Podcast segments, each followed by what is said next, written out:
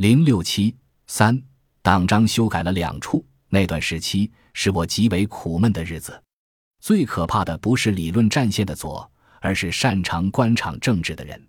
有人专门跑到总社作为重大事项报告，幸亏遇到的是南振中值班，南振中又将此事转给和平处理。和平与我交谈时认为，学者可以有自己的观点，应该提倡探索研究的风气。我到总社找到领导，提出现在不能像文化大革命期间那样，整了人的人不负什么责任。对这本书，任何一个人如果做出评语，必须署上他的名字，他们必须对自己说的话负责任。南振中问我：“你自己认为有什么错的？”我说：“有几个错字。”但我讲的道理没有错，对国家有用。我的部分观点会吸收进党的十六大党章的。我又特意补充一句：我与北京的政界与理论界的人一个人也没有联系过，只是我手写我心，出于一个知识分子的良心。南振中听了不回答，也不表态，只是说：“你从西藏回来，一定要注意身体。”山东省委副书记王修志对我相知甚深。他知道后说：“伙计，你吃了大苦了，这个风险冒大了。不过历史会为你画上一笔的。”十六大召开前，最高层决定把三个代表重要思想以及新阶层入党的思想写进党章。这场因为马克思主义第三阶段划分引起的争论，突然间烟消云散，一些极端的思潮一下子消失得无影无踪。丝毫看不出曾经有过猛烈批判的迹象。不可否认，对我观点提出批判的很多同志出发点是维护马克思主义理论，而我的出发点是创新马克思主义理论。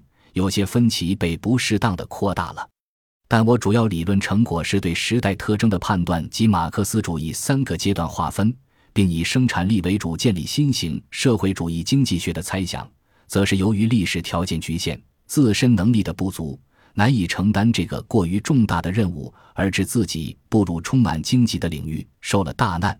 我相信会有人继续完成这一历史任务的。二零零二年十一月八日到十四日，党的十六大在北京召开。十六大对党章做了一定的修改，其中有两处尤为引人注目：一是把三个代表重要思想写入党章。二是将中国共产党的性质由无产阶级的先锋队改为工人阶级的先锋队、中华民族的先锋队。后来采访我的记者回顾这段惊心动魄的斗争时，认为我身上有一种极为矛盾的人格：服从上级，然而富有个性；处事谨慎甚至胆小，然而思想大胆甚至激烈；干活全身心投入，然后自己总是所得与努力不符。我想了想，我在书上是这样写的：学者应当有党性，服从组织的领导，但在人格上一定是要独立的。思考的自由和独立对于一个人的成长非常重要，对一个学者尤其重要。尊重历史发展规律，始终不忘人民根本利益，是我不渝的初衷，也是能够经得住历史考验的东西。现在流行的媚上屈俗。从重视影响学者成才的坏风气，从自己内心世界说，还是想的太多，顾虑的太多。李大钊说过：“铁肩担道义，妙手著文章。”学者的骨头应该是最硬的。当时新华社有领导曾当面批评我不该写关于马克思主义的书，我回答：“领导号召学习马列主义，我响应了，这是我的学习笔记。”若干年后。在好苑建国酒店一场觥筹交错的宴席上，《求是》杂志一名主编第一次见到我，连问两声：“你是李锦？你就是李锦？”他当着京城一批学者名流开玩笑说：“你们都是传声筒，在座只有李锦老师是能在历史上留下一笔的人。”